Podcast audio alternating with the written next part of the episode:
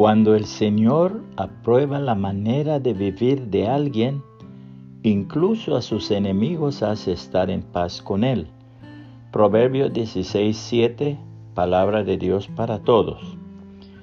Cuando se celebraba la votación que habría de llevar a Aristides el justo, estadista ateniense y comandante militar nacido alrededor del año 530 a.C., al destierro, lo que se hacía escribiendo sobre una ostra el nombre de la persona en contra de quien se votaba, el mismo Aristides se acercó a un oficial que no le conocía y le preguntó qué mal había hecho él para que votara en su contra.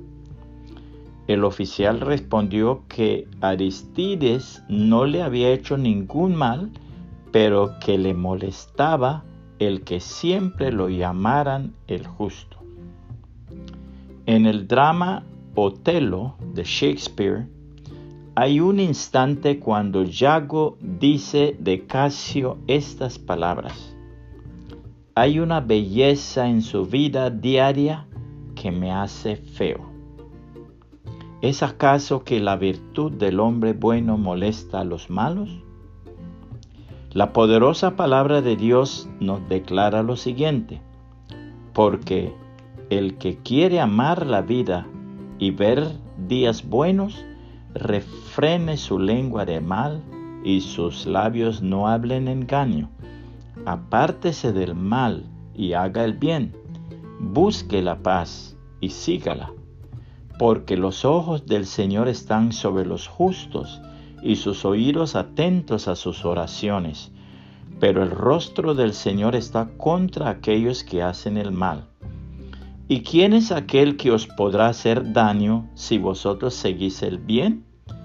Mas también si alguna cosa padecéis por causa de la justicia, bienaventurados sois.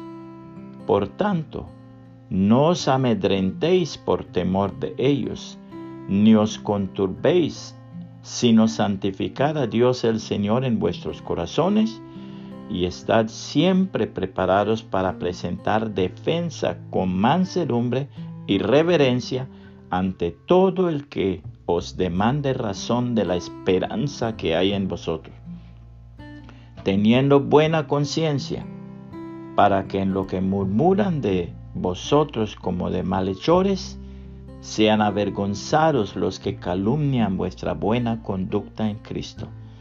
Primera de Pedro 3, 10 al 16, Reina Valera 1960. Puede compartir este mensaje y que el Señor Jesucristo le bendiga y le guarde.